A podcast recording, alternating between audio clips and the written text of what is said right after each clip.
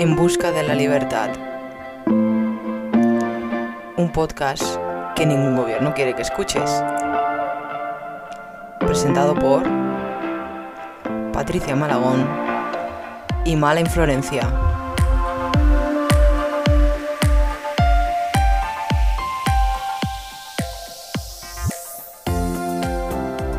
Pues como podéis ver en la descripción del vídeo y en el título, no es spoiler, vamos a hablar de cosas chulísimas, como, como, diría Yolanda Díaz, y vamos a hablar de ser autónomo en España. Y vamos a hablar de ello porque eh, la polémica eh, no para de crecer, sobre todo a raíz de la, de la propuesta de las, de las cuotas de autónomos por ingresos reales que no por beneficio, que eso también tenemos que mencionarlo porque es importante hacer esta diferenciación. Es verdad que me comentaba Florencia antes de empezar la grabación que Escriba había propuesto una modificación de última hora eliminando los dos tramos, pero en, su, en esencia al final la, la, cotización se queda, o sea, la propuesta del gobierno se quedaría igual que por suerte y por ahora de momento no está aprobada y esperamos que no, que no se apruebe.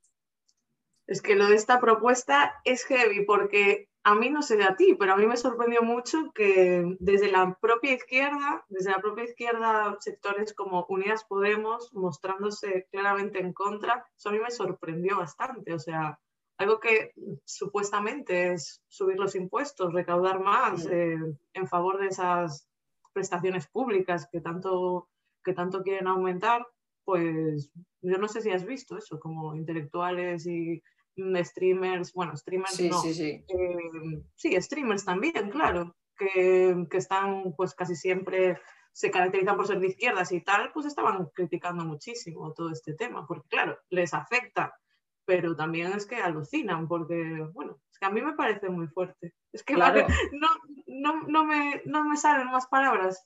Claro, es que a mí lo que, o sea, el, el primer punto que, que, o sea, que quiero tocar y mencionar aquí es que es una propuesta sobre ingresos, no sobre beneficios. Y esto es muy importante tenerlo en cuenta porque probablemente la, tenemos quizá la mentalidad de pensar como si fuéramos todos trabajadores por cuenta, por, por cuenta ajena, perdón. Entonces a lo mejor dicen, "Mm, pues, ingresos sobre 3.000 euros. No, pero es que en esos 3.000 euros son ingresos, pero es que de esos 3.000 tienes que descontar la cuota autónomo, tienes que descontar los gastos que pueda tener esa persona, ¿no? Si tiene a lo mejor una empresa que tiene que comprar materia prima porque vende Claro. eh, productos físicos, pues tiene unos gastos. Eh, tiene que pagar internet para tener su software, si tiene una tienda online, lo que sea. Entonces, la propuesta no es sobre el beneficio, que esto es muy importante eh, diferenciarlo y que quede claro, es sobre los ingresos. Entonces, una persona que ingrese 3.000 probablemente eh, de beneficio, y en el caso de que esté bien gestionado y tal, pues como mucho le puede quedar 2.500, 2.400 euros. Entonces, cuidado, porque no es lo mismo, no tiene, no tiene nada que ver y yo creo que conviene mucho hacer esta diferenciación. Y además, eh, el tema está en que, vamos, una empresa cuando nace, lo que evidentemente procura obtener beneficios, pero la realidad es otra. Al Claro. principio, como mucho, date con un canto en los dientes si satisfaces costes y te quedas a cero. Claro, es claro, decir, claro. no tener pérdida. Entonces, claro, si tú mides, como dices tú, por los ingresos, es que eso es una barbaridad, porque además te lo comentaba antes, desincentivas en cierto modo también incurrir en gastos que pues son deducibles, porque ¿qué más te da que sean gastos deducibles o no, si luego tú la cuota de autónomos me la vas a calcular en función de lo que yo ingreso? Claro, Entonces, además, eso, si tú quieres de repente pues, gastar mucho en inversión, realmente tu ingreso real, o sea, tu rendimiento, tu beneficio, no va a ser igual a tu ingreso. Eso es, desde luego, no sé, bastante, bastante injusto es la palabra, porque, porque es pagar por algo que, que, no, que no se traduce en la realidad económica de esa persona, ¿vale? Claro, no, y yo, por ejemplo, que tengo aquí delante la, la tabla del- de, las, de la propuesta del gobierno, lo dejaré todo lo que vamos a hablar en la descripción del, del vídeo y del podcast Sí. para que todos podáis ir al enlace para ver que no nos inventamos, no nos inventamos nada. Pero la tabla esta, por ejemplo, me llama la atención, ¿no? Veo una persona que, ingre- que ingrese, no de beneficios, que no, sino que ingrese 2.000 euros, ¿vale? Sí, 2.000 euros en el año en el año 2022, que es en el que estamos, la cuota está en torno a los 290 euros. Vale, de aprobarse esto, ya de momento el año que viene tendría que pagar 352 euros al mes.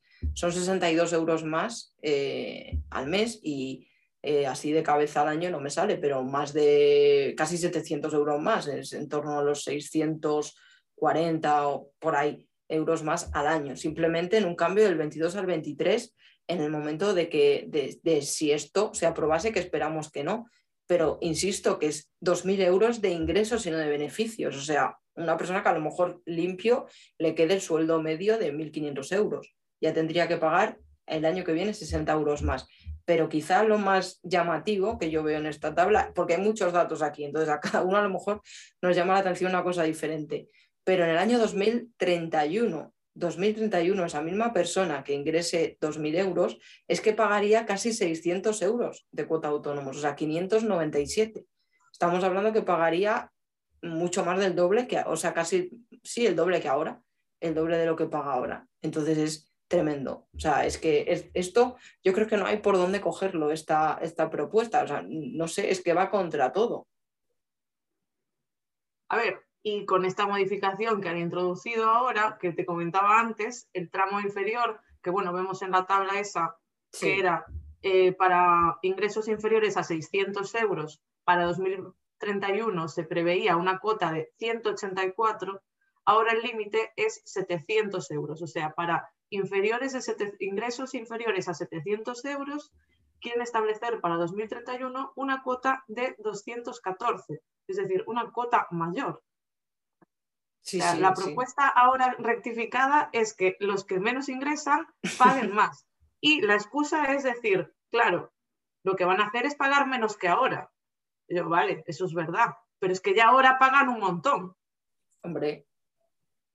Es que ya ahora es una barbaridad que tú ingreses menos de, ya es que menos de mil euros y que tenga que irse 282 a una seguridad social, a mí es que ya me parece una vergüenza. Una vergüenza literal, y solo contando con que eres tú, autónomo, claro. que no tienes a nadie a tu cargo. Pero, ¿y si decides contratar a alguien? Si decides contratar a alguien, mm, dentro de estas propuestas que también vienen desde, desde el gobierno, se encuentra el incremento de las cotizaciones a la seguridad social a cargo de la empresa que van a ser, mm, por lo que estuve leyendo antes, que no me acordaba muy bien, de un 0,8%. No, perdón, un 0,6. 0,5 a cargo de la empresa y un 0,1 que lo, soportaría el trabajador. Pero vamos, todo esto va sumando. Entonces, em, lo que decías tú, el cuadro este que se prevé para 2031, le sumas esto, le vas sumando y joder, la resistencia no es ilimitada, o sea, a ti te van subiendo, te van cargando, venga, venga, venga, llega un momento que dices, joder, soy gilipollas. no, es que desincentivan el, el empleo y luego también hay que mencionar una cosa aquí, que es que el autónomo no solamente paga la cuota de la seguridad social, sino que paga el IRPF también y el IVA entre comillas, porque el IVA siempre se dice, bueno, el autónomo hace un poco de caja registradora y es verdad porque se lo, cobra al cliente y luego se lo transfiere a Hacienda. Esto es cierto, pero hasta cierto punto es cierto porque hay que aquí tener en cuenta una cosa. Si yo, por ejemplo, yo soy autónoma, entonces yo, por ejemplo, tributo una factura del segundo trimestre de este año, por ejemplo, pero no la he cobrado todavía, a mí Hacienda sí me la va a cobrar. Entonces el IVA no lo, no lo pagamos nosotros hasta cierto punto, no lo paga el autónomo. De lo que haces es, además de recaudador, haces de prestamista. Claro, sí, sí, o sea, esto ya es... Hacienda, eso ya es, bueno, es que es todo una locura, ¿no? ¿Qué le voy a decir a una libertaria, a otra libertaria? Estamos como locas con esto, porque ya no es solo que te carguen de impuestos, sino que además es eso. Sin preguntártelo, te dicen, mira, también lo que eres es eres empleado mío, porque también te obligo a, recaudar, a recaudar los impuestos. Claro. Sí, sí, sí. desastre. Claro, y luego, a ver, aquí también, o sea, ingresos reales, mm, ¿qué podemos entender? Porque esto que han propuesto, e ingresos reales, una mierda, así, así lo digo, o sea, cotización por ingresos reales, no sé en qué se basa, porque a mí me parecería más lógico, o sea, luego hablamos de lo que pensamos nosotras, de cuál sería nuestra opinión acerca de los autónomos, pero si quieres hacer algo por ingresos reales, creo que tiene más sentido poner como un task flat, ¿no? Un tipo fijo, es decir, pues el 10% de lo ingresado. Entiendo lo ingresado porque es más fácil que calcular que, lo, que el beneficio.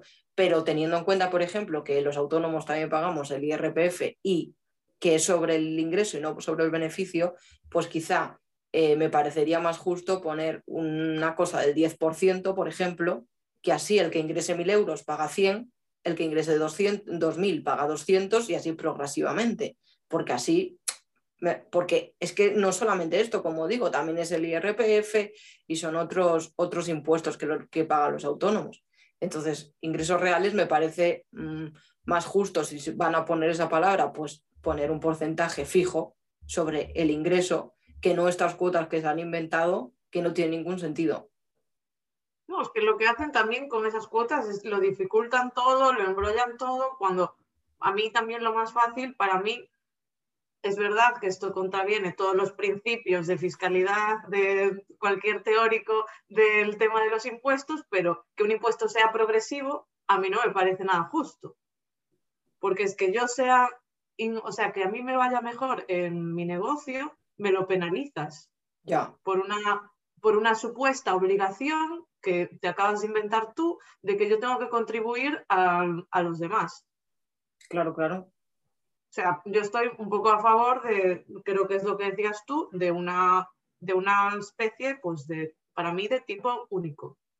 Claro, yo hubiera comprado más eso, un tipo único, porque al final es lo que, esto a la gente muchas veces es como, eh, que paguen más el que más gana o el que más tiene. Eh, y parece que no les entra en la cabeza algo tan simple como, obviamente, quien ingrese 5.000 va a pagar más que el que ingresa 1.000, porque va a pagar el 10%, que son 500, y el otro va a pagar 100. Entonces, yo creo que esto cae de cajón. ¿Por qué vas a ponerle al que ingresa 5.000 una, un, por ejemplo, inventándonos que lo hicieran con porcentajes, un 20% y al que ingresa 1.000 un 10%? ¿Por qué? Pues pones un tipo fijo y ya está. Sociedades es un tipo único. Claro. con las diferencias que, sí, sí, sí, creo recordar para tipos de, determinados tipos de empresas que tienen uno reducido. Ahora mismo no me acuerdo. Pero claro. un tipo único a mí me parece mejor, porque eso, ¿qué, qué más da? No sé, pero bueno. Y además esa es otra cosa, que tú te haces autónomo y te quieren como secuestrar y traer para su sistema y equiparar casi a un asalariado pero sin la mitad de, servicios que luego tiene un asalariado. Que es algo que yo cuando lo, puse esto en Twitter, no me acuerdo del tweet que fue porque de esto di un poco el coñazo en Twitter, los que me siguen seguramente lo, habrán visto. Bueno, porque también te afecta más directamente. Pero, pero lo que iba a comentar es que, es que, o sea, el tema este de, la, de la cuota esta, no tiene en cuenta, no tiene en cuenta muchas, muchas cosas, ¿no? Y entonces, eh, no tiene en cuenta, por ejemplo, al que, al que acaba de, emprender un, negocio, no tiene en cuenta eh, a, quien está a punto de jubilarse, no tiene en cuenta las prestaciones que alguien necesita, ¿no? Sin embargo, a mí me justificaban diciéndome, eh, es que lo que quieren hacer es equiparar lo que paga en cotizaciones un trabajador eh, por cuenta ajena normal. ¿no? Es verdad que, por ejemplo, si alguien que sea de, trabajador por cuenta ajena gana 1.250 euros, es verdad que cotizaciones paga, bueno, no lo paga él directamente, pero lo paga el empleado en total eh, casi 800 euros. O sea, eso es así, unos 700 y pico. Entonces decían, o sea, bueno, le está, sumando el que asume la empresa también. Sí, sí, el total. O sea, si cualquier persona que, que ingrese en su cuenta al mes unos 1.250 euros, tiene que tener claro que el empresario ha pagado por él 2.000 euros. Luego, eso obviamente, pues tiene que sí, cotizaciones no sé que, le llamen cuota, que le llamen cuota a cargo del trabajador, a cargo de la empresa, que le llamen lo que sea, pero forma parte de tu coste laboral. Sí, el coste laboral. Entonces me decían, es que lo quieren equiparar a eso. Vale, pero yo no he escuchado por ningún lado que estas subidas de los autónomos se vean compensadas con más servicios. Porque no hay que olvidar que la pensión de un autónomo a día de hoy en España está en los 600 euros arriba abajo. No pasa de los 600 euros la pensión de los autónomos. El para, comprar, para cobrar el palo de los autónomos, pues no sé, poco más te tienes que, que yo qué sé, no sé, hacerte, no sé, es más difícil igual sacarte una ingeniería aeronáutica que cobrar el paro de los autónomos o cobrar cualquier tipo, cualquier tipo de ayudas de estas que se supone que existen, pero nadie las ha visto, ¿no? Jova, es que de verdad, yo eh, sigo diciendo, puede parecer que no tengo argumentos, pero es que solo me salen adjetivos en plan de fuerte, alucinante, increíble, porque es como que ya me viene la parte emocional, ¿sabes? Como visceral. No me, sale no me sale dar eh, más razones que, que claro. mi rechazo, porque como me parece algo tan que cae de cajón, que cae de cajón, pues que una persona que decide emprender por su propia cuenta y riesgo un negocio, una, una empresa, un proyecto, o sea, yo creo que los que estamos alrededor lo que tendríamos que hacer simplemente es ponerle una alfombra roja y llenarle el camino, porque son las personas que crean cosas. Oye, que los trabajadores, yo soy trabajadora por cuenta, por cuenta ajena y sí, aporto, pero evidentemente mm, reconozco que mi, em, que mi empleador tiene ese plus de apostar por un proyecto, invertir su propio capital en eso, y eso a mí me parece muy admirable. Y lo que me parece muy fuerte es que no se apueste por esas personas que tienen pues esa, esa luz de decidir, eh, pues eso, aventurarse y demás. Y ya desde el minuto cero, cascarle, vale, que tenemos la tarifa plana esta del primer año. Sí, pero bueno. Pero bueno, eso es un visto y no visto. Después, al año siguiente, casi 300 euros cada mes, tocotó. Sí, sí. ¿Y qué? Entonces, o sea, ya empiezas con el, con, empiezas en negativo, joder. Claro. Y antes de haber facturado, antes de haber materializado tu negocio, contactado con proveedores, pensar cómo es tu estructura, antes de hacer nada de eso, ya toma, pa, no, y que luego hay otra cosa aquí súper simple que yo creo que en cualquier país de Europa suelen flipar. Y es que en España pagas, tengas o no ingresos. Que eso es lo más fuerte de todo. Porque, por ejemplo, mm, se me ocurre en Alemania, en Alemania incluso si ingresas menos de 1.700 no pagas nada. Estás obligado a tener un seguro médico privado porque es verdad que no, no te lo cubre la cuota de autónomos, pero la cuota de autónomos en, en Alemania es inferior a 200 euros y teniendo en cuenta el nivel de vida de Alemania, que el salario medio es bastante más alto que el de España, ¿no? Pero, pero joder, es que si tú un mes, por lo que sea, porque, y además teniendo en cuenta cómo es España, es que se me mezcla con un montón de cosas, pero además teniendo en cuenta cómo es España, que hay muchos negocios que son temporales, porque el que está en un chiringuito en la playa eh, tiene un, un trabajo que no puede estar dado de alta todo el año de autónomo porque no le compensa. A lo mejor en enero, oye, hace un día bueno de playa y va alguien y haría dinero, pero no le compensa abrir el, negocio porque le cobran sí o sí esos 300 euros de cuota en vez de decir, pues te lo vamos a, si ingresas menos de esto no vas a pagar nada, que sería lo lógico. Vamos, yo lo veo, es que no sé, cualquier, creo que solamente hay que usar el sentido común. Claro, y eh, para esas cosas que dices tú, de, eso, de eh, sectores estacionales y demás, el tema de la tarifa plana está del primer año, también, una vez que la disfrutaste, olvídate. ¿eh? O sea, Tú, emprendiste un negocio, te damos este, no sé, este voto de confianza, robándote un poquito menos. claro, pero si nada, si fracasas y luego haces, decides pues continuar, porque aquí penalizamos mucho fracasar, pero bueno, si decides volver a hacer otra cosa, ahí ya olvídate. O sea, una vez que la has disfrutado, no, no, no. Aquí nos tienes que pagar nosotros, porque hay que penalizar a las personas que crean cosas y, te ha tocado. No, lo que, lo que es que me acabo, o sea, acabo de caer, lo que comentábamos antes de la cotización por, por un porcentaje fijo, tiene mucho más sentido incluso si quieres poner cotización por ingresos reales que una cuota mm, fija como, como, es lo que hay en España hasta ahora. ¿El por qué es simple? Porque si tú pones un porcentaje vas a pagar conforme a lo ingresado. Si un mes has ingresado 100 euros, pues obviamente vas a pagar 10.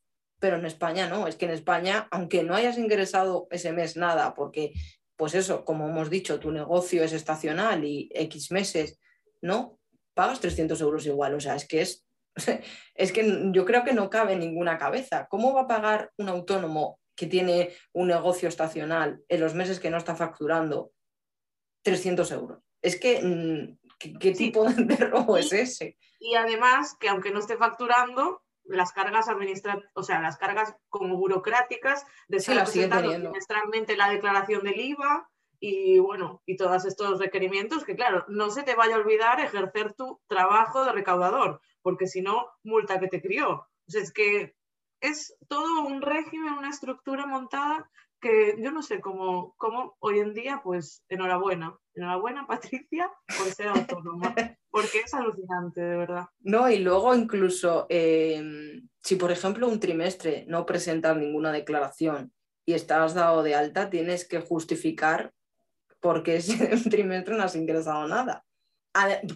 Teniendo en cuenta que has pagado tu cuota que puede ser que tú, por ejemplo, esos meses, pues lo que decimos, vale, tienes un negocio estacional, pero dices, bueno, voy a seguir pagando la cuota autónomos porque la temporada de verano tal lo he ingresado y prefiero seguir cotizando pues para ir sumando años a lo de las pensiones, que bueno, en fin, que se lo siga creyendo que las vamos a cobrar. Pero bueno, vale, puedes decir, pues lo pago porque lo he ahorrado en verano para poder pagarlo en invierno. Pues aún así, encima de pagarlo, tienes que luego justificar por qué esos tres meses no has ingresado nada y si has estado dado de alta. O sea, es que mm, yo, no, o sea, a veces no, sé quién, quién, hace estas normas porque yo no lo entiendo. Debe ser, no sé, una presunción de fraude, que quizás, que, siempre, es que no, bueno, hablando de fraude, lo comentábamos también antes, ¿no? El tema de la, economía sumergida. Defraudado, exacto. Y yo lo que me pregunto es, ¿y cómo no va a ser así? Claro. O sea, ¿cómo ¿Cómo de mal tiene que estar montado un sistema para que cuando una persona decide emprender es, es conocido comúnmente por todos que empieza en B? Es que La gran mayoría empieza en B, es decir, empieza así mm, trampeando, no hago factura, no sé qué, porque joder, primero querrás tantear cómo es lo que te estás aventurando, en lugar de ponerte ya, claro, es que yo no sé de verdad quién les hace los papeles a estas personas, ¿eh? O sea, pero es que yo lo que me gustaría decirles es, mira, tú político, ponte, o sea, ponte un día sentadito en tu escritorio y ponte a pensar qué negocio emprenderías. Que eso fijo que no te va, no te va a durar un día, sino que vas a estar mucho tiempo pensando, porque no es fácil, porque es pensar algo que pueda ser rentable y que te pueda dar un rendimiento evidente.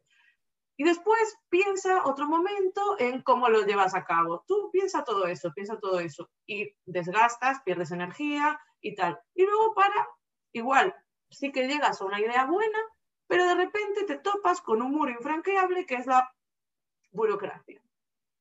Mm, sí, sí, que empiezas con, vale, ¿y qué tengo que hacer? ¿Y dónde me tengo que dar de alta? Y hay, no sé qué, eh, el, el reta. es que empiezas ahí que dices tú, joder, pero es que ya no tengo ganas, qué bien estoy en mi trabajo. ¿Y cuántas ideas se perderán así por el camino? Joder. Claro. No, lo que, decías, lo que decías tú de la economía sumergida, por ejemplo, que dejaré también el enlace. Eh, según Gesta, que es el, el Sindicato de Técnicos del Ministerio de Hacienda, eh, lo que se defrauda al año en España son 270.000 millones de, euros, que es el 25% del PIB. Es brutal la cifra, pero es que es tremendamente comprensible. O sea, viendo todo lo que acabamos de mencionar, ¿cómo no se va a defraudar eso? Si es que es imposible.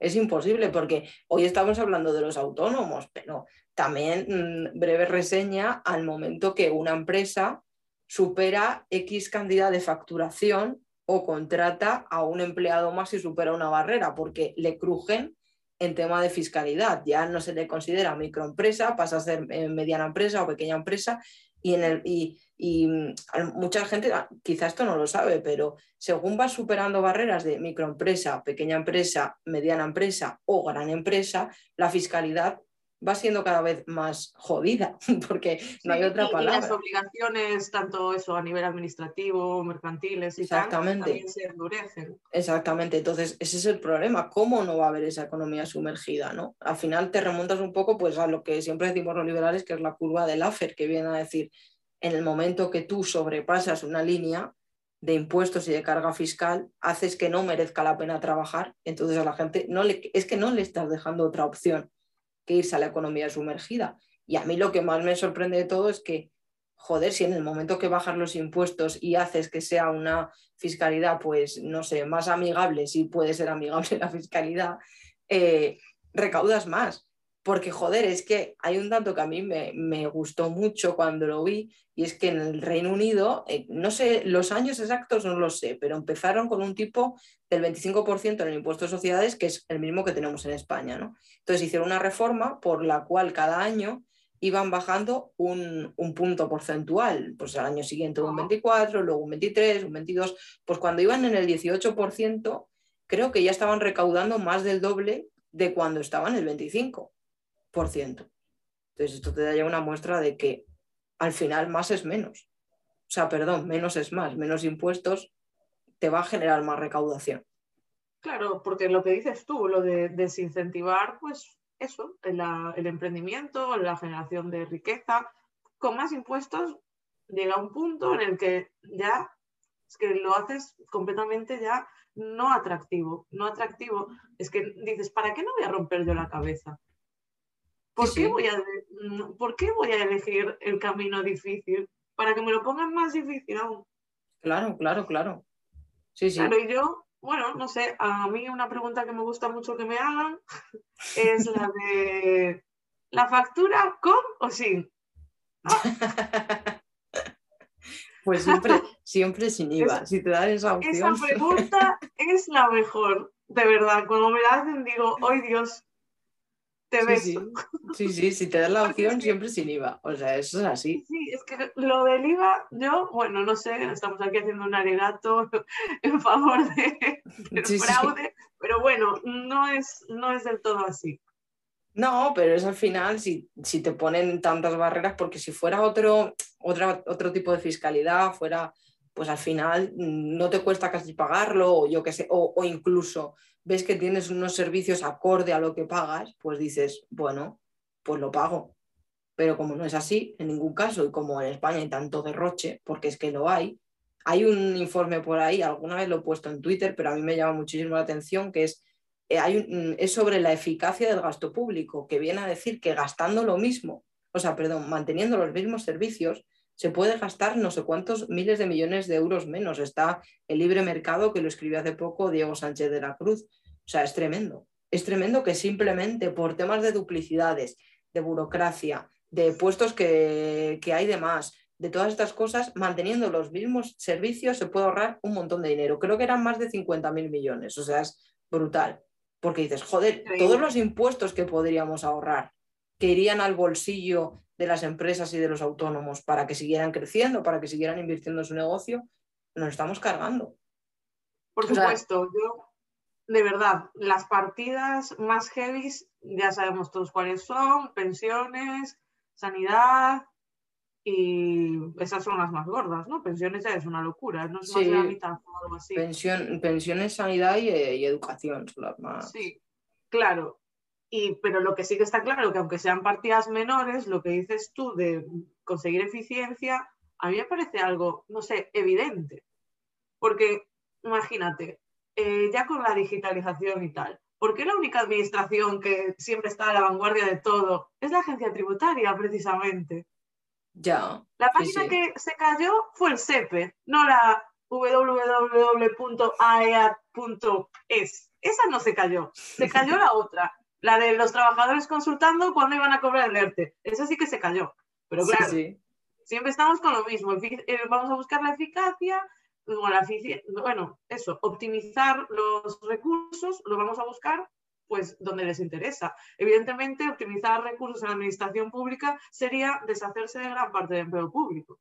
El típico, el, el típico funcionario de eso, del sello, Sí, sí, pues sí, sí. Claro, eso está obsoleto, es algo anacrónico en la digitalización que está ahora. O sea, no sé, no tiene puto sentido. Entonces, claro, esto lo se lo dices a un autónomo diciéndole, no, mira, es que tienes que pagar más, más impuestos por, por las pensiones y todo eso. No, o sea, pago más impuestos también para sostener una serie de infraestructura, pues totalmente inútil. Claro, que es que por eso existe también el fraude fiscal, porque también es, es lo que te he dicho, si tú ves que, tiene contraprestación lo que estás cotizando y tienes unos servicios maravillosos y vas a la sanidad y te atienden enseguida y todas estas cosas, pues dices, bueno, puedo, me están robando, pero a cambio, por lo menos, me están dando unas prestaciones que me merece la pena pagar. Que eso yo creo que es la clave, que te merezca la pena pagarlo.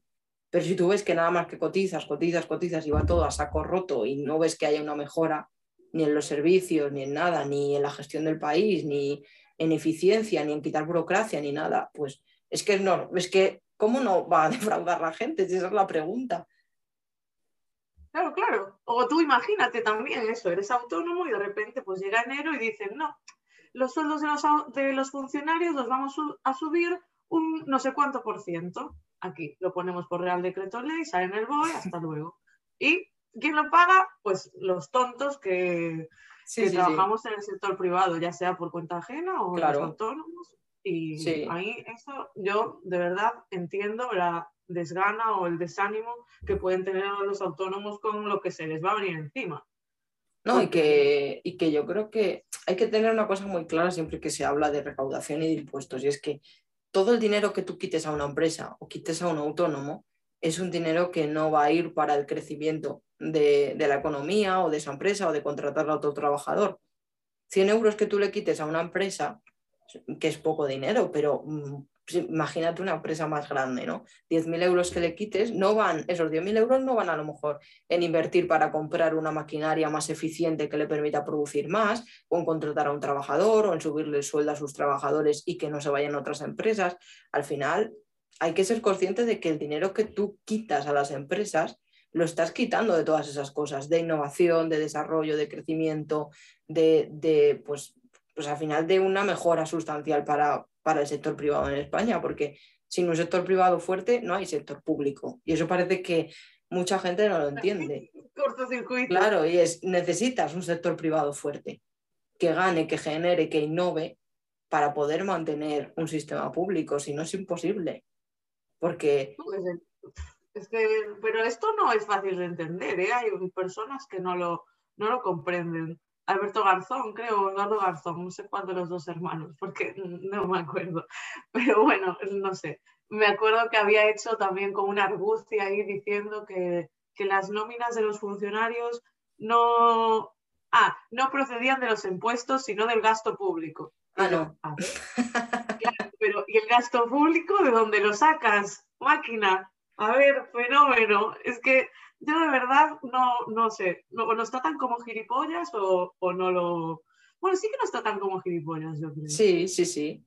Pero luego en todo esto del tema de, la, de, las cuotas autónomas, de las cotizaciones con el SMI, que daría para seguir hablando y hablando, eh, hay que tener en cuenta la gravedad que esto supone con la situación que tiene España, porque eso no lo hemos mencionado, pero es que España es el país con más desempleo de la Unión Europea, tanto general como juvenil ya tenemos más que Grecia. Grecia nos salvaba un poco antes. Creo que también. En el desempleo femenino creo que también. O sea, bueno, pues mira, o sea, somos campeones en todos los puestos, ni el Real Madrid, o sea, somos número uno en todos los, en todos los puestos. Entonces, claro, es que joder, teniendo en cuenta todavía esta situación, la propuesta es más grave, porque te estás, eh, o sea, España tiene un problema de, de desempleo estructural gravísimo porque eh, solamente ha conseguido bajar del 10% en los años anteriores a la crisis. Entonces tenemos ahí un 10%, que un 10% en Estados Unidos o en Alemania es una crisis gordísima y España no consigue bajar del 10,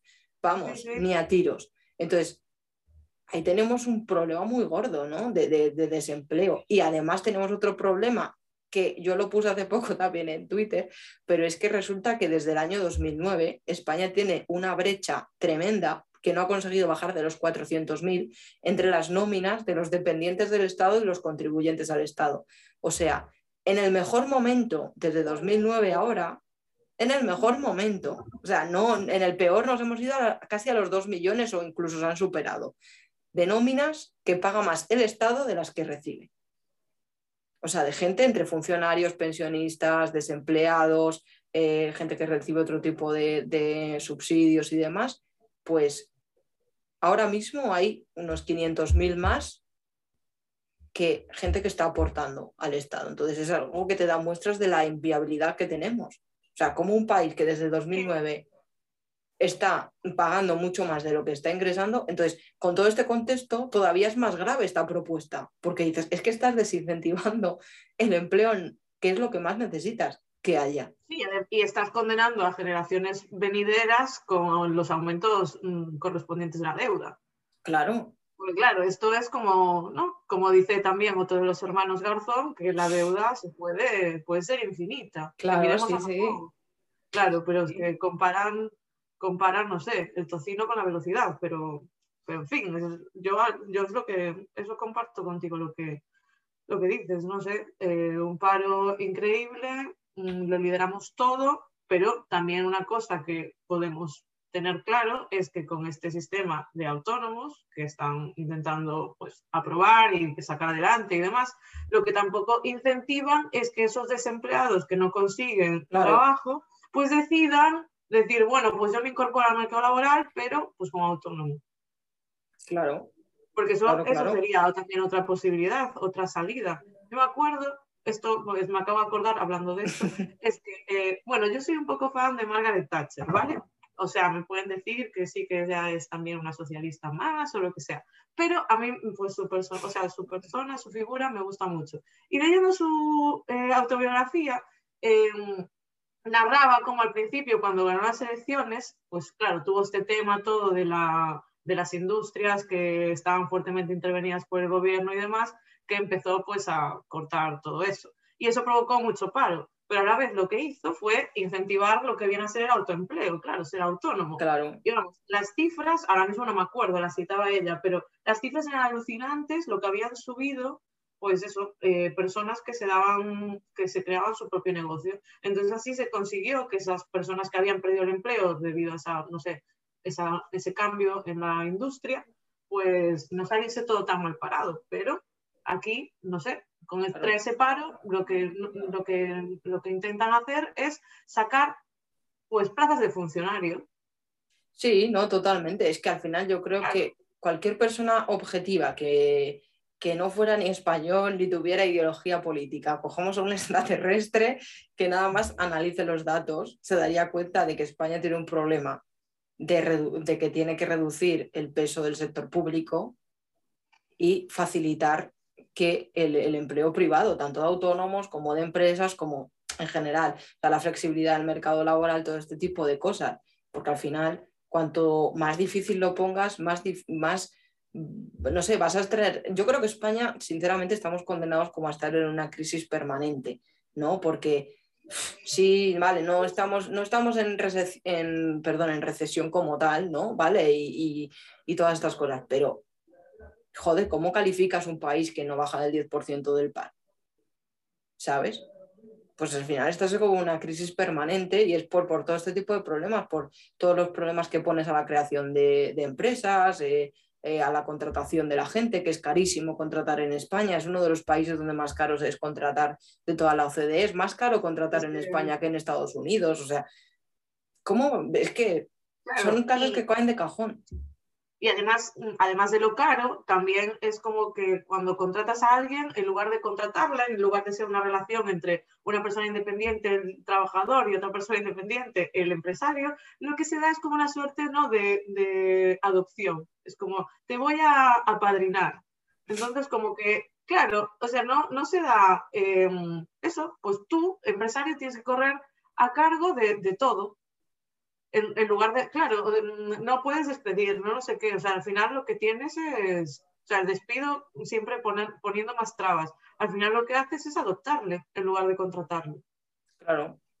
Es como, como de hecho, pues, pues un hijo que yo lo veo un poco así. Y eso que es que de verdad, que yo soy también trabajadora por cuenta ajena, pero eso no me impide verlo así. Porque sí, no, no. dirá, ah, claro, habla, de una, habla desde una posición privilegiada o algo así. Pues no, para nada. yo soy capaz de hacer ese ejercicio de verlo. Aunque, ¿sabes? Aunque fuese algo que me pudiese afectar directamente a mí, joder, pues es tener un poco la amplitud de miras un poco más allá. No, y lo que, lo que comentabas antes también, o sea, es importante lo que has comentado sobre Margaret Thatcher y, y, eso. Si tú llegas a España y dices, voy a hacer las reformas que se necesitarían, pero eso yo creo que mm, como no se vende electoralmente, es difícil de explicar, no sé qué, no les interesa, porque a los políticos solo les interesa ganar las elecciones y seguir en el poder, que no hacer lo mejor para el país, porque esto es importante saberlo. Em, si hiciéramos las, las reformas necesarias que hay muchas necesarias, pero la de la administración es como, yo estuve, eh, fue hace dos o tres meses en una conferencia que la dio Laschetti, que es el consejero de Hacienda de Madrid, de la Comunidad de Madrid, y decía que la reforma más primordial, la más gorda, la más tal, es la de la administración. De, de, de, eliminar duplicidades, de digitalizar todo, todo esto, todo lo que se podría ahorrar, todo lo que se podría mejorar en tema de burocracia y demás. Claro, es cierto que por el camino te quitarías muchos funcionarios, porque es así. es así. Pero obviamente si a cambio lo compensas con hacer una contratación más barata, un sector privado donde sea más flexible el empleo, donde sea más barato despedir, donde sea más barato contratar, donde ser autónomo sea más fácil, pues al final esa reforma y todos los puestos que te vas a quitar por un lado los vas a ganar por el otro. Y encima son puestos que estás ganando que para el Estado te generan dinero porque no hay que olvidar una cosa, una persona que esté en desempleo supone un gasto para el Estado. Entonces, si tú bajas los impuestos y flexibilizas, tanto para ser autónomo como para contratar, estás haciendo que al, haber más gente autónoma y en el sector privado, a la vez te estás ahorrando como Estado. Vale, a lo mejor no dejas bajar los impuestos y piensas, voy a ingresar menos. Bueno, igual no, igual ingresas más porque te estás ahorrando por un lado eh, gasto en, pagar mm, subsidios y demás y a la vez ganas más contribuyentes por el otro lado, ¿sabes? Claro, es que esto no hay que tener eso, una visión como en túnel, ¿no? claro. que está todo interconectado, entonces no se puede tomar solo una variable, es cierto, eso desde, desde luego, pero, pero bueno, es algo que lo que decías, mm, a los votantes transmitirles estas ideas, te dicen, bueno, quita de aquí, o sea, no sé, y menos ideas que, o sea, yo lo siento, menos ideas que apelen a mm, esfuerzo, trabajo, responsabilidad individual, eso, no sé, el votante mm, es, el votante no, bueno, los ciudadanos en general, sí, sí, pues sí. somos un poco, un poco contrarios a ese tipo de discursos. No, hay cosas que son difíciles de entender. ¿Perdón? Y cosas como estas que son a lo mejor más difíciles de entender porque le estás diciendo, vale, a lo mejor me cargo de un millón de funcionarios, pero a la larga me voy a ahorrar no sé cuánto en esto, te voy a poder bajar los impuestos y vamos a ganar no sé cuántos trabajadores más en el sector, público, en el, sector privado. Claro, esto es difícil de explicar, mucho más fácil decir, te voy a dar una pajita y lo van a pagar los ricos. Claro, así yo gano también las elecciones. Pero claro, más que difícil de explicar, es como eh, que ningún político nunca lo va a decir porque eso, es, un, suicidio electoral. Es como lo que pues, se suele decir siempre, ¿no? Con el tema de las pensiones nunca va a llegar un político a desmontar eso. Es como, es un suicidio electoral, tal cual. Claro. Porque es, es deshacer redes clientelares. Entonces eso mm, es ir en contra de uno mismo. Es algo completamente no tiene sentido para ellos, claro. Para los ciudadanos que pensamos a largo plazo, tenemos una visión a largo plazo, o eso quiero yo pensar, yo por lo menos lo intento, eh, claro, esas medidas cortoplacistas pues son parches que, no, que no cambian nada. Es decir, eso, ¿Hay un problema con los emprendedores? Pues en aquel momento, cuando fue la crisis, el PP fue el que empezó esto de la tarifa plana. Ah, pues vamos a poner una tarifa plana. Pues es un parche, porque luego al año siguiente, ¡pum! sí, ¿no? Y que no lo acompañas con más cosas, no lo acompañas con, por ejemplo, una rebaja en el impuesto de sociedades, que si al final montas una empresa lo tienes que pagar, todas estas cosas. Sí, y luego, mira, otra vez, eh, volver otra vez al tema de los autónomos. Otra cosa que también me hace gracia, bueno, no me hace ni puta gracia, realmente, es que, es que mm, por ejemplo, tú eres trabajadora por cuenta, o sea, eres asalariada, entonces tú imagínate que tienes una idea de negocio y te apetece pues llevarlo pues de manera paralela, tus fines de semana o lo que sea. Pues tú obligatoriamente tienes que darte de alta en el renta, o sea, como autónoma también. Es decir, tú tienes que pagar doble. Vale, en teoría, luego vas a tener dos prestaciones, pero en teoría, porque claro, eso fijo que en el futuro no va a ser así, se lo van a querer ahorrar.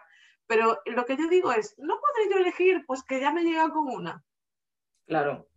Entonces, como, joder, yo entiendo su sentido recaudatorio y su ánimo de robarme, pero lo que, claro, lo que yo no alcanzo a entender es por qué pues se premia, imagínate, pues a esa persona que, pues que quiere, o tiene un plus de que quiere hacer algo más. Sí, sí, sí. no me entran en la cabeza esas cosas, no, no consigo entender.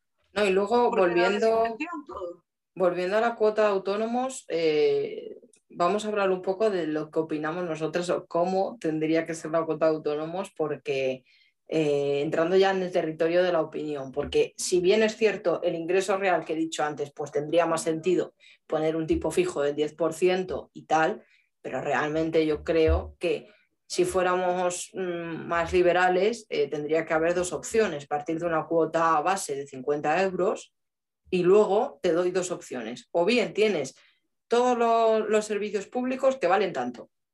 Y si no, todos los servicios privados que corren a tu cuenta. Te puedo obligar igual a tener un servicio privado médico, porque si no, al final me vas a derivar al público y todo esto, y vale. Luego ya, por ejemplo, tema de las pensiones y tal, pues que corra por tu cuenta.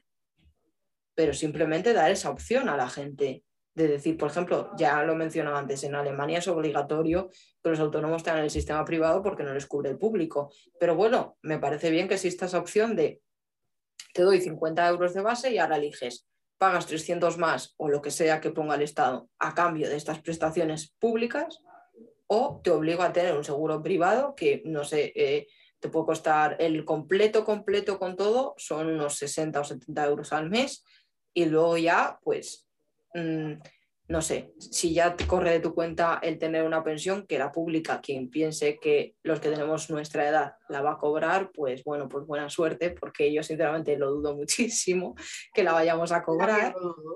Lo, o sea, lo dudo muchísimo, muchísimo, muchísimo. Entonces, mm, bueno, me parecería más justo creas una tarifa plana y das a elegir. Es que, joder, es tu dinero. Y ya que eres autónomo y estás asumiendo ese riesgo y tienes menos prestaciones que un trabajador eh, asalariado, joder, pues que mínimo que te den a elegir, ¿no? No, es más liberal, es igual que, que los funcionarios pueden elegir si Mufa, en Muface si sanidad pública o privada, entonces da a elegir a los autónomos que quieren. No sé.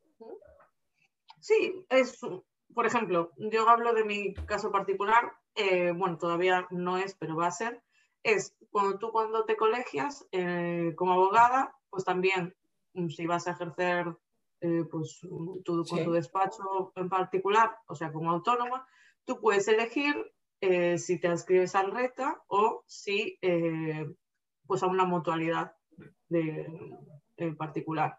Hmm. Y claro, una vez que eliges eso, pues claro, ya no contribuyes en el otro, pero tienes que contribuir en ese.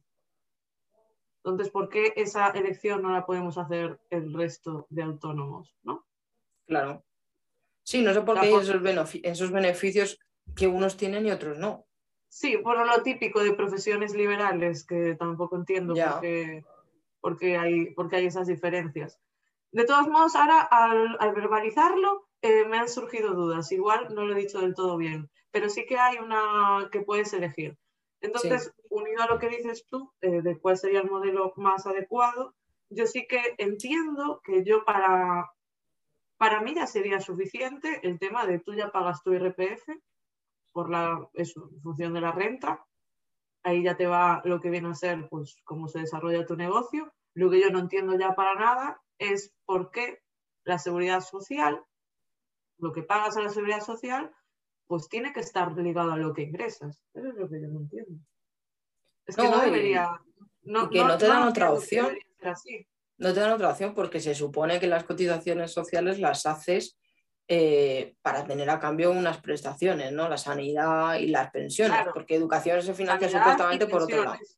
Claro, entonces pagas sanidad y pensiones. Pues yo te doy a elegir qué sistema quieres. Claro, pero lo que yo voy más allá y me pregunto, ¿por qué hay que diferenciarlo en función de la renta? O sea, si, si tomamos por tomamos por válido que justo el dinero que yo pago a la seguridad social va a una hucha específica, justo, pero no sabemos que no es así, va todo a algo común. Sí, por sí, sí, sí, sí. ficciones de partidas separadas, no, es todo un mismo saco. Sí, sí, sí. Vale, entonces mi pregunta es, yo soy una persona humana, igual que tú, pues si tenemos las mismas posibilidades de enfermarnos de cosas parecidas, o sea, a ver, no, no estoy yo más expuesta que tú, ni menos. ¿Por qué entonces yo tengo que pagar más por una, o sea, por una pensión? ¿Por qué tengo que pagar más por esa mm, hipotética o esa futura asistencia sanitaria? Porque eso tiene que ser en función de, la renta. Si ya en función de la renta, para eso ya está el IRPF. Claro. Entonces yo sí que abogo más, pues ya eso, lo que dices me, me, parece bien, lo de igual elegir o no. Lo que pasa es que, claro, ahí el problema está en, en cómo calculas qué es lo que cuesta eh, pues ese eso en particular. Igual es lo más. Pero bueno, eso de elegir una. Joder, que poderlo elegir. No sé, es que eso. Es que me parece lo, más básico. contribuir a, a esto. Claro. Bueno, para nosotras, eh, ya um, desde nuestros posicionamientos ideológicos, ya creemos que todos deberíamos elegir. Pero bueno, pero vamos poco a poco, vamos a ser tibios por un momento, vamos a ir poquito a poco, entonces pues por lo menos los autónomos, joder. Claro, es que por lo menos que mínimo que elegir, que te den a elegir. Si quieres pagar las prestaciones del sistema público o las del privado y te encargas tú y te eres tú responsable de lo que cotices, de lo que tienes o de lo que no tienes. O sea, es que es lo más básico, yo creo. Sí, sí, y los propios autónomos han hablado, porque yo no me acuerdo el porcentaje, pero la inmensa mayoría, que eso es con lo que pues, eh, el gobierno quiere luchar, em, deciden cotizar por la base mínima. Es decir, que se la suda, que ellos quieren pagar lo menos posible, que ya se buscarán su vida o cómo eh, ahorrarán para tener una pensión o lo que sea. Pero es que ya han hablado con su acción. ¿Hay algo más que eso que puedan hacer? Claro, ya han elegido, han elegido que quieren pagar lo menos posible. En cambio, como han elegido pagar lo menos posible, tú lo que haces es siempre ir subiendo de la mochilita. No, pues eso va en contra de lo que precisamente han hecho los autónomos. Que luego están las asociaciones estas que hablan en nombre de los autónomos, que no sé. Claro, que esto es un poco como los sindicatos que hablan en nombre de los trabajadores. Ya, ya. Ya. ya me siento. Claro, claro. Sí, porque joder, o sea, con todo el cabreo que hay entre los autónomos, eh, ATA, que por ejemplo es la asociación más representativa de los autónomos, en fin, sí se ha quejado, pero en redes no ha organizado nada, no ha movilizado nada, no ha canalizado nada absolutamente. Las demás ya ni te cuento, porque creo que una de ellas se muestra a favor y todo, y es como... Mm. Sí, es verdad. De hecho, es que organizó más eh, Rubén Gisbert, ¿sabes? Sí, es verdad. Que movilizó allí aquella manifestación en Madrid. Es claro, verdad, es, verdad. no sé. Es verdad. Y luego, no se me quiere olvidar, o sea, no, no quería que se me olvidara, lo acabo de, haciendo así en el ordenador, moviendo la pantalla, lo acabo de ver y digo, no tenemos que mencionar. Y es que hay un estudio del autónomo hecho por Infoautónomos y la Universidad de Granada que dice que el 51,6% de las bajas de los autónomos, o sea, de las que se producen de los nuevos autónomos que intentan emprender y tal, más de la mitad son porque no pueden pagar la cuota. Pero si es que además, si, se le suma el tema de la fiscalidad en total, o sea, sumar el IRPF, el IVA, nos encontramos que un 79% de las bajas de los autónomos es por la fiscalidad. O sea, tiene cojones el tema, por así ah, decirlo. No es porque les vaya mal el negocio, no es porque no tengan, yo que sé, salidas o vean que si han montado una panadería no están metiendo pan. No, es que se encuentran en una situación tan asfixiante fiscalmente que 8 de cada 10 bajas son por la fiscalidad. O sea, eso te da muestras del sistema que tenemos, del sistema que tenemos que va en contra de la creación de riqueza. O sea, va en contra. totalmente en contra. Va en contra de eso. Claro, esto te hace pensar mal porque dices, vamos a ver, al final lo que quiere el Estado, porque como ya te he dicho, desde 2009 hay más gente eh, dependiente del Estado que gente que paga el Estado, su idea es, bueno, cuanto más gente dependiente haya de mí, más fuerte soy yo, porque dependen de mí. Entonces, ¿qué me interesa? Pues dificultar que no haya gente independiente, porque cuanto más gente haya independiente, menos me van a necesitar. Es que al final yo creo que rocambolescamente pensándolo, o, o sinceramente, es probable que sea así, que el Estado sea así. Es que ser, em, ser empresario te da esa, esa pues, ventaja, ¿no? De que un asalariado normal no tiene. Es que eres más, como asalariado, eres como, se podría decir, más vulnerable y más en un país, lo que decías antes, con un paro estructural muy elevado. Sí, sí, sí. Claro, un empresario, un autónomo, pues es un agente que va un poco por su riesgo y ventura y no busca depender de ti. Es decir, tus, tus luchas por mejoras salariales, por mejoras en las reformas laborales, es que les dan igual.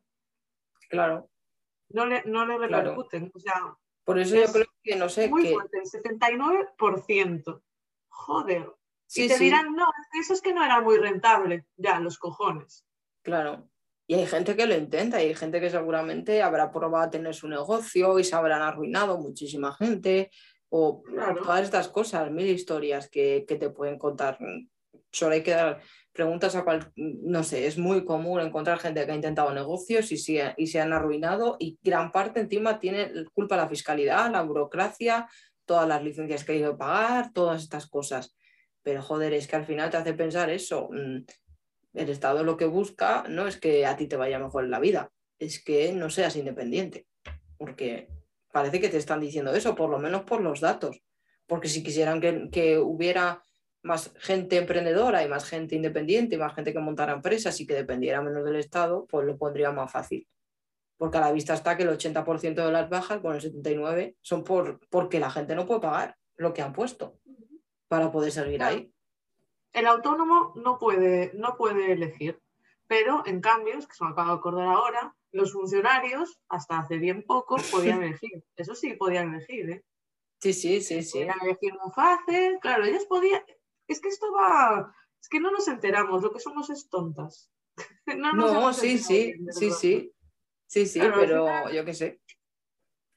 Final, esto, esto es, eh, no, es que ser amigo del Estado es lo mejor que puedes hacer final estamos tirando piedras contra nuestro propio tejado, tía. Tendríamos que, eh, tendríamos que, pues eso, que montar una, asociación para correos. una asociación. Sí. Y una, yo me voy a preparar la oposición para correos, que creo que es la empresa pública más rentable en este momento. Y, y yo creo que sería una buena opción, una buena salida laboral. No, y que, joder, ahora que mencionas lo de los funcionarios, lo mencionaba quién fue Antonio Banderas en el hormiguero pero es que es verdad, es que un país que, no fomenta, o sea, que, el mayor éxito laboral que puedas conseguir es sacarte una plaza de funcionario, es un país condenado al fracaso. Cuando el éxito debería decir, joder, yo eh, me he creado un negocio desde la nada, ¿no? Y, y mm, yo qué sé, he conseguido dar trabajo a no sé cuánta gente o me he hecho rico, lo que sea. Eso es el éxito profesional, no tener un puesto en correos o en Hacienda tocándote un poco los cojones todo el día y, yéndote a tomar un café de dos horas, porque es que sinceramente los de la ventanilla poca justificación tienen. Los de la ventanilla, a mí es que eso me pone del hígado. Y ahora ya es que no existe ventanilla, porque ahora con el COVID todo es con cita previa y todo así, pues claro, yo no sé realmente en qué han reocupado a esa gente. No, nada, regularmente. Ya, ya no existen. O sea, antes hacías cola para, para, ir a los sitios, ahora ya no. Eh, todo lo tienes que hacer telemático, entonces sí. no, se ha traducido eso en despidos ni nada. Porque claro, es que tampoco puedes despedir. Tengo entendido que España es de los países, además, que tiene mayor porcentaje dentro de la Unión Europea de funcionarios con la plaza eh, fija. Claro porque en el, resto de, el resto de países de la Unión Europea es común y es normal y es lo que se suele hacer es que se pueda despedir a los funcionarios. y se les trate, de cierto modo, como una empresa privada. no cumples objetivos, no tal, pues chao. Claro, claro. Vendrá otro. Pero no, aquí es, vamos a apostar por la seguridad y a zanganear de lo público. Claro, es una cuestión al final de mentalidad todo, porque nos han vendido, pues eso, hablas, no sé, no sé qué encuesta eso que estudio, pero la gente que lo ponga en Google, eh, los jóvenes, pues su mayor preferencia para dedicarse el día de mañana en España es ser funcionario. Entonces es que, claro, es que cuando te encuentras un país así, pues Ahí tienes el como problema. la pescadilla que se muerde la cola, es como, es como difícil. Claro, es como un sistema, es la tormenta perfecta lo que han creado. Por un lado, jodo el, el, tema privado, que te sea casi imposible emprender, casi imposible ser autónomo, y por otro lado te pongo aquí una pasarela de alfombra roja para ser funcionario y te doy un trabajo para toda la vida, tu puestecito, apruebas un examen y ya está. Es que la universidad, en cierto modo, por lo menos yo en lo que estudié, está un poco, la sentí orientada a, a seguir estudiando. Sí. Claro, y desde pequeño ya nunca te están impulsando desde el sistema educativo. Te quedas en, en la mente de, tengo que estudiar para conseguir un buen trabajo. ¿Por qué? Puedes estar estudiando, sí, para conseguir un buen trabajo es una opción, pero para crearte tú tu propio trabajo, Claro. claro, esa es, esa es la que no se, no se explota. No se explota, pues claro, porque te imparten clase funcionarios que en su vida Claro. han visto lo que es eh, emprender ni nada, y entonces así es como se va muriendo todo. Claro. Es, que es como eso, es un círculo vicioso, ¿no? No, es muy difícil, está todo infectado, es muy complicado. Y que a largo plazo tiene unas consecuencias tremendas esto, porque, joder, solo hay que ver, mm, si coges las empresas más grandes del mundo, las que están innovando más, te das cuenta que la mayoría son o de Estados Unidos o chinas. A lo mejor entre alguna de Taiwán, de India y tal, pero hay muy pocas europeas. En el top 10 de las empresas más valoradas del mundo, no sé si hay alguna europea, como mucho tiene que haber una y ya está. Esto demuestra que la Unión Europea tiene un problema. Y el problema seguramente que no sea de que la gente en Europa sea más tonta que en Estados Unidos o que en China y no seamos capaces de crear un Facebook o un Amazon o un Apple. No creo que sea cuestión de eso. Yo creo que es una cuestión de que la propia burocracia de Europa y la propia mentalidad que han creado te incentiva a no innovar, a no crear una empresa, a no tal, porque no sé, o sea, es por mentalidad de, España, pero también de Europa, porque es que solo hay que ver las empresas europeas, porque si me dijeras, bueno, pero es que claro, en Alemania sí tienen empresas punteras, que las tienen, pero no innovadoras, tienen empresas punteras en lo que eran, que es la industria de la, automoción, pero en tema tecnológico, Europa se ha quedado súper retrasada. Entonces es un problema a nivel mental, ¿no? Han puesto tanta burocracia y tanto freno a la innovación que al final el que es bueno se va a Silicon Valley o le pagan un pastón por irse a China a desarrollar mm, pues su, ingenio allí en cualquier empresa con un sueldazo. Y en Europa te lo ponen difícil. Crear una empresa, solo hay que ver en España lo difícil que es. Sí, es que la Unión Europea, a ver, yo, es- para mí tiene muchas cosas positivas, sí, pero también tiene muchas negativas y entre ellas es toda esa, ese monstruo de regulación, de Claro. directivas, de que es, o sea, de verdad, es asfixiante. Sí, sí. Y además en materias que, que, vamos, sobre todo en la materia medioambiental, a mí es un tema que me hace mucha, mucha gracia, tío, porque no puede ser que teniendo las emisiones de menos de, no sé, menos del 10% el conjunto de la Unión Europea, todos los países, vale, pero somos muy poquitos, o sea, geográficamente hablando, Sí, pero joder, poner, ser los líderes en normas eh, en pro del medio ambiente, siendo los que menos, ¿sabes? Eh, en teoría contribuyen, por, por, por ejemplo, en el tema de emisiones, es ridículo. Entonces, claro, todas esas cosas van sumando, van sumando, y al final lo que te encuentras es que solo son obstáculos, peldaños que, que ir subiendo y, y- y prefieres irte a otro país que tenga pues todo un poco más desregulado que al final a mí me encanta esa palabra, desregular, la adoro. O sea, de regular, verdad, flexibilizar. claro, o sea, desregular todo. Además, eso, eh, pues yo estoy así más de la rama de derecho y yo de verdad soy muy contraria a todo el tema de crear leyes para todo. Es una cosa totalmente absurda. O sea, yo me dan un mechero y yo quemo el bol. Te lo No, juro. no. No, y luego eh, iba a decir una cosa, pero voy a decir, o sea, voy a decir las dos cosas, pero primero, es decir, ahora cuando has dicho todo este tema de la regulación, me he acordado que Diego Sánchez de la Cruz explicó hace poco que se crea tanta regulación en España que no sé cuántos mil folios al día o a la semana entre todas las administraciones de España. O sea, era una cantidad de folios que es imposible ni siquiera leerlo. Me comentó en una, entre- en una entrevista que le hice hace poco cuando presentó el libro de liberalismo a la madrileña, comentaba que, por ejemplo, para abrir un hotel en España hay una ley nacional, ¿vale? pero luego si depende de la comunidad autónoma que elijas, tienes otras normativas distintas. Entonces, es como mm, un Cristo querer simplemente pues montar un hotel, que no es solamente, claro, para la inversión extranjera también es un hándicap, porque tú tienes una cadena hotelera internacional y dices, vale, me leo la ley. Ah, pero es que ahora resulta que si es para Barcelona, necesito estos requisitos. Es que si es para Murcia, son estos. Y si es para Madrid, son estos. Eso por un lado. Y luego, por otro, lo que iba a decir del libro de Daniel Lacalle con todo el tema de la Unión Europea, es el libro Libertad o Igualdad, me parece, el último ah, que sacó. Pues, pues ahí explican un capítulo todo esto que comentas de la Unión Europea, que somos los que más gastamos en planes sociales, los que más gastamos en planes de desempleo, no sé qué, no sé qué, gastamos muchísimo. Y resulta que luego somos los que más desempleo tenemos estructural, los que más tal. Entonces, da muestras esto que no, que el resultado no es subvencionar todo. o, sea, o sea, perdón, la respuesta a los problemas no es subvencionar todo. La respuesta es desregular todo usando tu palabra favorita.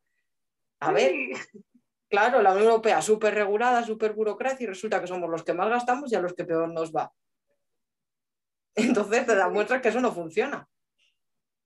Claro. Y eso que dices me recuerda a lo de, lo de Elon Musk diciendo, ahí desafiando un poco las organizaciones esto, caritativas y demás, diciendo que él daría toda su riqueza y aún así que no conseguirían eh, erradicar pues, el hambre, ¿no? La pobreza o algo así. y tiene toda la razón, porque se iría todo pues por las, por eso, por las raíces, por todas las ramas burocráticas, y al final todo se va perdiendo por el camino y, y no te llega nada a ti.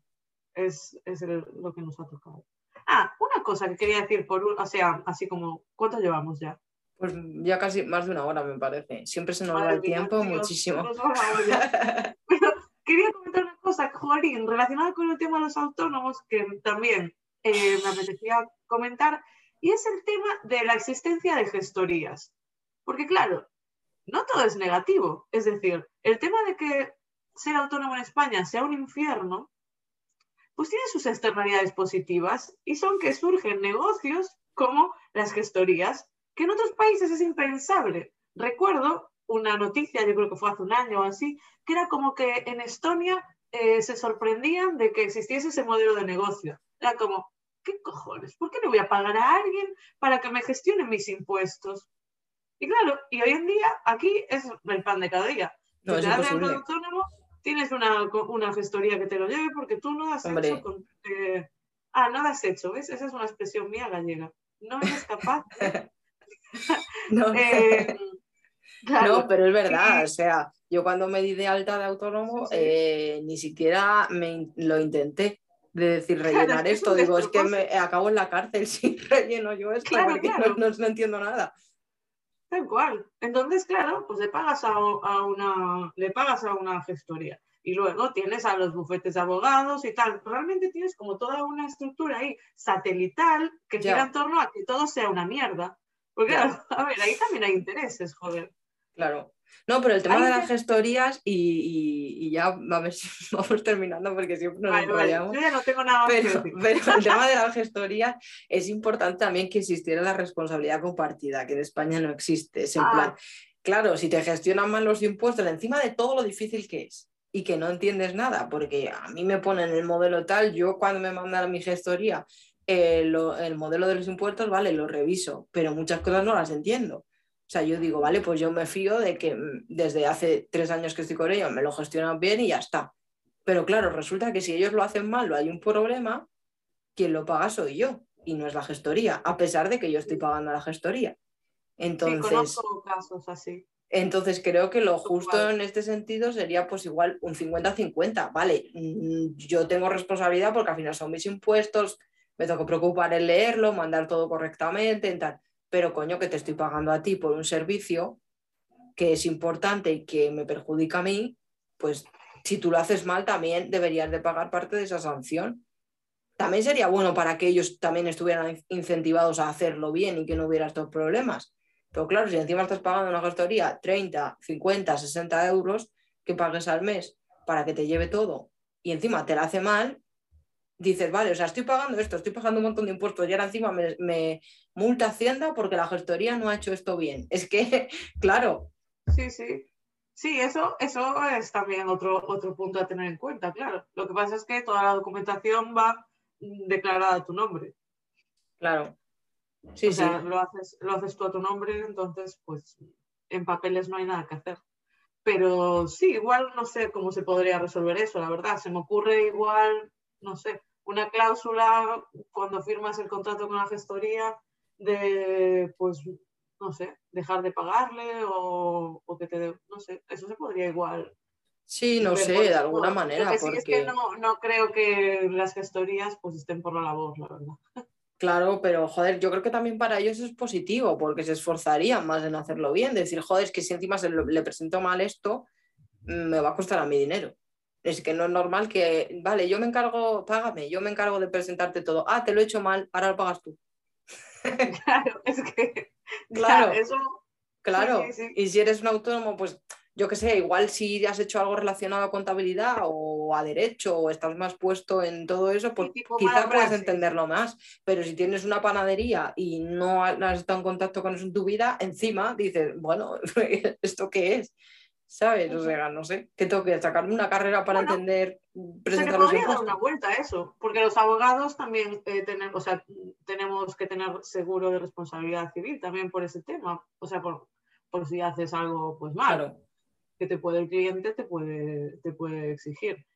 Pero claro, joder, pues esas personas también tienen una responsabilidad, de cierto modo, pues, pues claro. la verdad es que estaría, estaría bien, pero no, no creo que estén por la labor.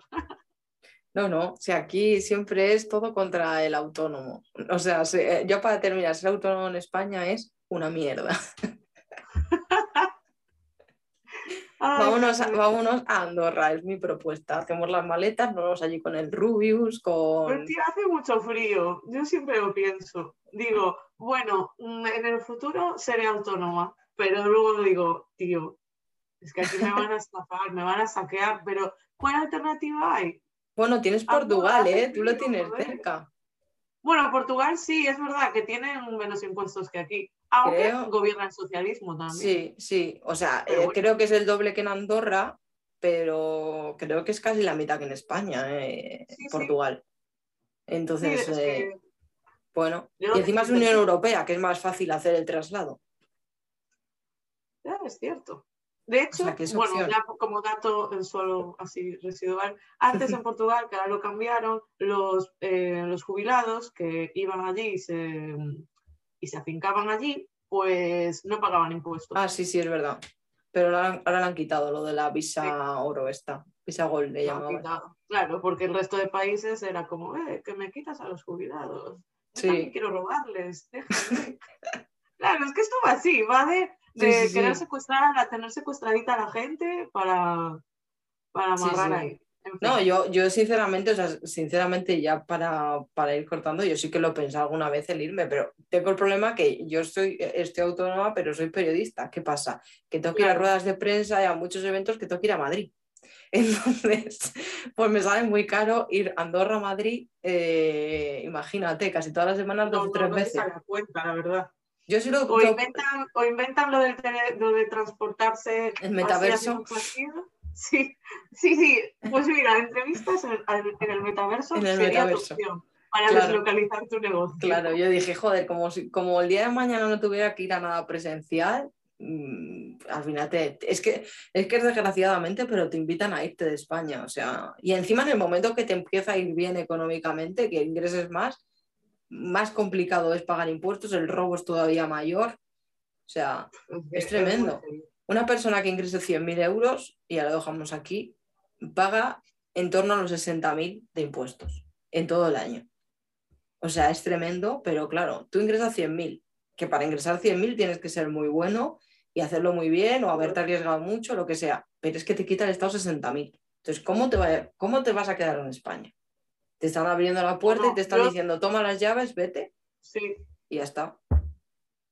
Sí, sí, pero bueno, es como tú y yo sabemos, este es el robo institucionalizado que, bueno, ha conseguido pues calar entre la, inmensa parte de la población, entonces pues no hay nada que hacer. Sí, sí. es, algo que, no sé, igual en 200 años cambia o, o no lo sé, porque no va a ser en el corto plazo. Y bueno, para, terminar, dos cosas importantes. Hay un sorteo todavía en el Instagram de En Busca de la Libertad, que sorteamos el libro eh, ¿Por qué fracasan los países? que es bastante interesante y explica por qué Corea del Sur es rico, por qué Corea del Norte es pobre y todas estas cosas de cómo influye la libertad económica a la hora de crear riqueza. Entonces, es un libro que yo creo que está muy guay para leer y para regalar también, habría alguna mente por ahí. Y luego eh, que visite la tienda de Mala Influencia, que estoy viendo por ahí detrás. Ah, eh, sí, el cuadrito. El cuadrito, y me encanta. pero se lee como al revés, ¿no? A ver. No, yo le leo bien. Ah, sí, pues yo lo veo como con la cámara frontal. sí, sí, sí. Influencia. Nada, pues, a ver, la verdad es que hay un problema. Bueno, los que nos estén escuchando sin ver el vídeo no lo están viendo, así que vete a mi Instagram y míralo. Pero el tema es que solo me queda una unidad de este. Tengo que hacer más.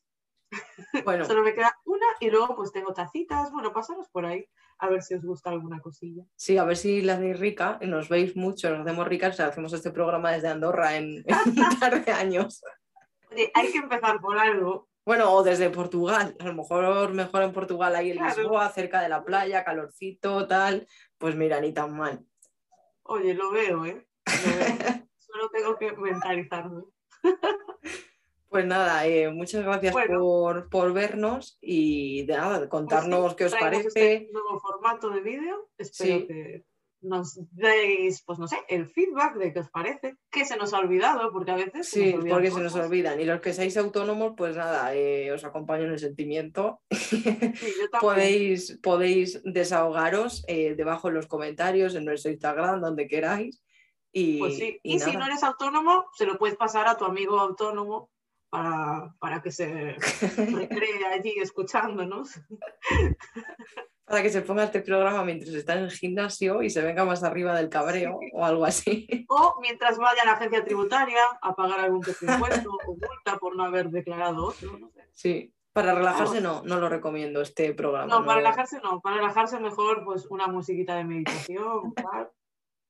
Pues nada, nos vemos en 15 días, no sé de qué hablaremos, pero bueno, pronto lo diremos en nuestras Alguna cosa saldrá, siempre hay cosas. Eso seguro, eso seguro. Venga, chao. A ver. Eh, a ver dónde se corta la grabación.